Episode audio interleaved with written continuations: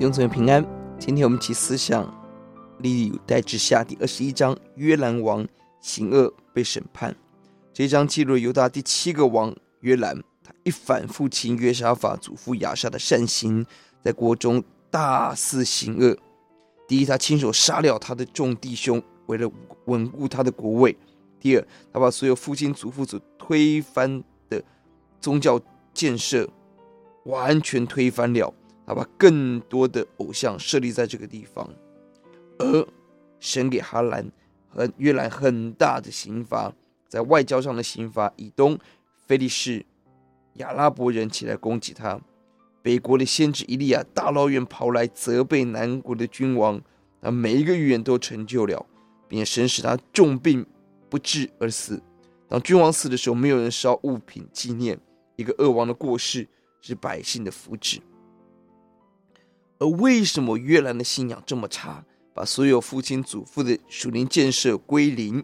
第六节说，因为他娶亚哈的女儿，行耶华眼中看为恶的事。这个女儿就是亚他利亚，她不止引诱约兰拜偶像、杀兄弟，这个女儿女人几乎把整个大卫王朝给灭了。而为什么他会娶亚哈家的女儿为妻呢？十八章第一节，因为约沙法跟亚哈结亲，使自己的女儿娶亚哈的女儿。这位亚他利亚完全发挥母亲耶洗别操控男人、放荡淫乱的本性，把犹大国带到极大的黑暗中。约沙法一个联姻的一个决定，注定了他的儿子们被约兰所杀。约兰这一代，二十一章第第四节被杀。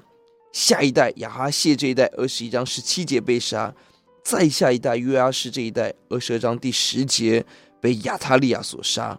三代不断遭到杀害。求主帮助我们在婚姻上谨慎，在交往上要更加谨慎。约兰的罪恶从婚姻而来，婚姻的罪恶从上一代滥交朋友而来，滥交朋友从我们对神的不敬畏而来。求主使我们正本清源。